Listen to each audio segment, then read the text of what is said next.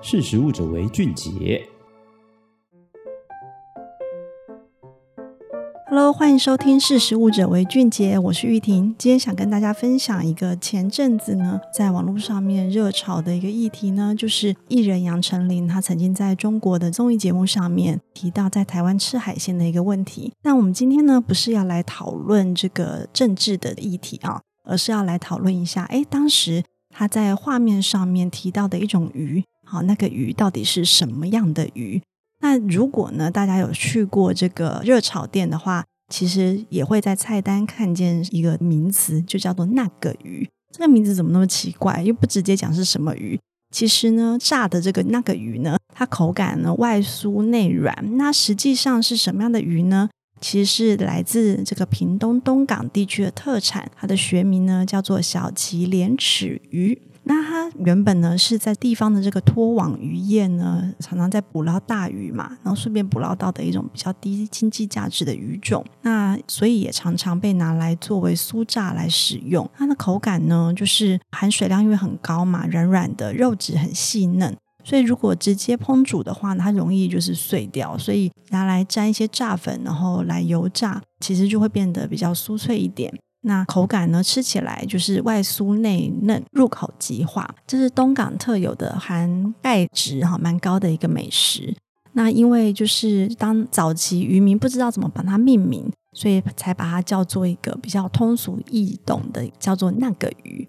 所以其实呢，这是来自于当时呢，杨丞琳在这个综艺节目上面出现的一个议题。那也顺便给大家这样子一个科普的小知识。那其实，在热炒店呢，很多的这个菜单上的菜名，你可能有看没懂。除了那个鱼蛮有趣的之外呢，其实呢，像龙珠，我不晓得大家有没有想过，它是什么地方、是什么部位的食材？那它吃起来呢，口感也是非常有嚼劲，然后 Q Q 弹弹的，也是用炸的嘛。然后跟这个葱跟蒜一起来炒呢，其实就是一个热炒的经典名菜。那龙珠到底是什么东西呢？其实它是软体动物门里头，如果是头足纲动物的嘴囊，其实啊，就是我们那个鱿鱼跟花枝的嘴巴啦。所以 你在吃龙珠的时候，大概有一种跟鱿鱼花枝亲嘴的感觉。但早期呢，龙珠在进行处理的时候，它就是鱿鱼呢，在我们通常吃鱿鱼嘛，都是切片呐、啊，然后吃它的脚啊，以及它的那个就是身体的部分。所以本来它的嘴巴这边是被当做废弃物丢掉的。后来呢，有摊商就把这个龙珠呢，哎，拿来使用入菜，做成羹啊，或者是这个酥炸。所以慢慢的也让人家。带起了龙珠的这个有嚼劲的口感，所以现在也变成热炒的经典菜色。那再来呢？我觉得第三个比较特别的是菜单上面的螺肉。如果你想说那个螺肉啊是真的螺的话，好像会觉得它是海鲜的一种，对不对？但是这边来跟大家解答一下，其实它是瓜牛肉。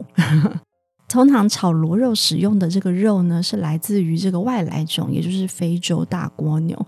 我知道这件事情的时候，我真的有吓一大跳，因为我根本没有想过，它明明名字是螺肉，为什么要骗我？它其实是瓜牛呢？那当初呢，台湾为了食用的目的呢，就把这个非洲大瓜牛从新加坡引进来台湾。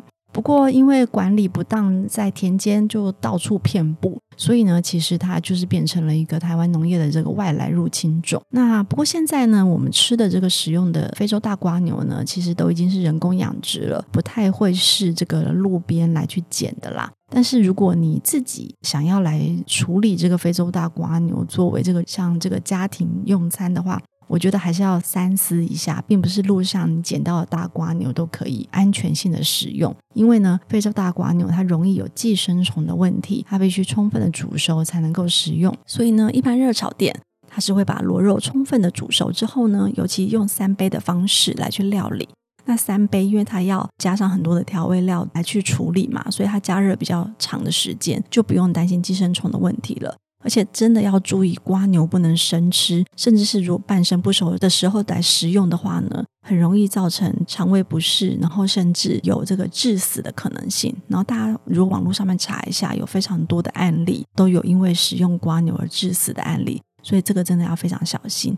所以呢，今天跟大家解答的三个关于热炒店的一个冷知识，一个就是那个鱼到底是什么鱼，还有龙珠呢，其实是鱿鱼跟花枝的嘴巴。还有这个最后的就是螺肉啊，其实是蜗牛肉。那下次呢，你去热炒店点菜的时候呢，你也可以在餐桌上面分享这样子一个冷知识。那今天的这个识食物者为俊杰就分享到这边，我们下次见，拜拜。